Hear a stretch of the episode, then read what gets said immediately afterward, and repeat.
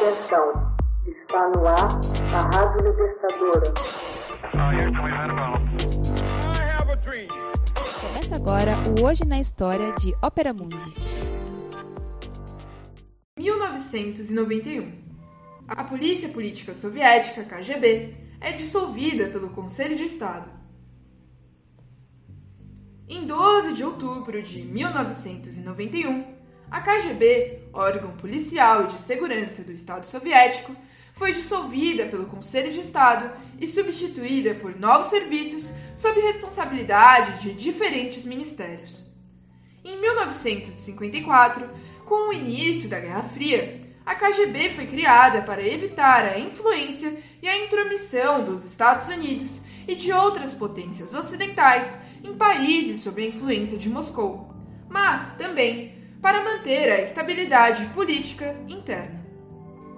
KGB é o acrônimo em russo para Komitet Gosudarstvenoi Bezopasnosti, Comitê de Segurança do Estado, tendo sido a principal organização de serviços secretos durante o período soviético. Depois da desintegração da União Soviética, o serviço secreto dividiu-se em setores externo e interno. Os sucessores da KGB são o Serviço Federal de Segurança da Federação Russa, que garante a segurança interna, e o Serviço de Informação Estrangeira. A União Soviética sempre teve uma polícia política muito poderosa, presente em todas as etapas da sua história e na captação de informações em todo o mundo. A KGB era uma polícia secreta e política que não tinha equivalente no mundo porque se situava num nível completamente diferente dos outros serviços secretos, pois constituía, igualmente, um ministério.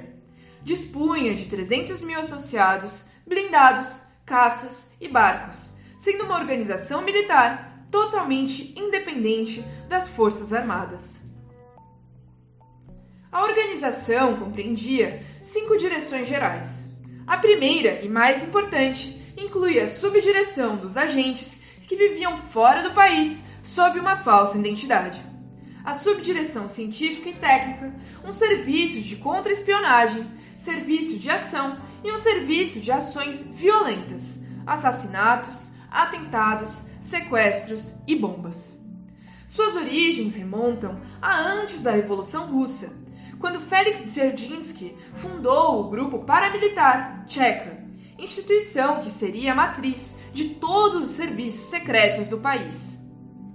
O nome de Dzerzhinsky é sempre lembrado quando se fala da KGB. Era o nome da praça onde o quartel-general dos serviços secretos tinha lugar.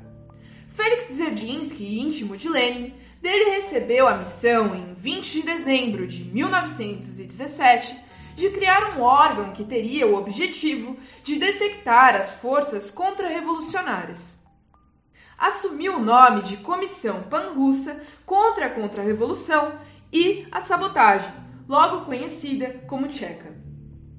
Em 30 de agosto de 1918, o chefe da Tcheca da cidade de São Petersburgo, Moisei Uritsky, foi assassinado. Em resposta, a Tcheca desencadeou, em 2 de setembro, o que se chamaria de Terror Vermelho, eliminando inúmeros contra-revolucionários. Em 1921, Dzerzhinsky acumulava os mandatos de diretor da Tcheca, comissário do povo do interior e comissário dos meios de comunicação. Em 7 de fevereiro de 1922, a Tcheca foi substituída pela GPU, Direção Política do Estado, subordinada à NKVD, o Comissariado do Povo do Interior. Tudo sob a chefia de Dzerzhinsky. Em 1923, muda o nome para OGPU, Direção Política do Estado Unificada. Em 1946, a NKVD tornou-se MVD, Ministério do Interior, um dos principais atores na caça aos colaboradores e ativistas nacionalistas anticomunistas, ao lado do MGB, Ministério da Segurança do Estado. Nos Estados Unidos, a CIA acabava de ser criada os órgãos de informações exteriores do MGB e da GRU, Direção Principal de Informação, foram reagrupados num só organismo, o CAI, Comitê de Informação, junção que resultou em fracasso.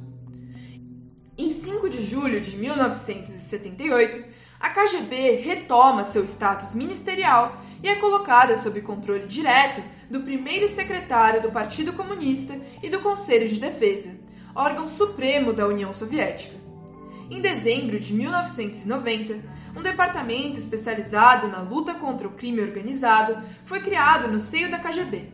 No entanto, nessa época, já se tratava intensamente da dissolução da KGB. O último ato da KGB foi a nomeação por Gorbachev, em 30 de setembro de 1991, de Evgeny Primakov para sua chefia, com a missão de planificar a criação de um futuro serviço de informações exteriores. Hoje na História é uma produção de Ópera Mundi, baseada nos textos de Max Altman, com locução e adaptação de Paulo Lorlovas e edição de Laila Manoeli. Você já fez uma assinatura solidária de Opera Mundi? Fortaleça a imprensa independente. Acesse www.operamundi.com.br/apoio. São muitas opções. Você também pode fazer um Pix usando a chave apoie.operamundi.com.br. Obrigada!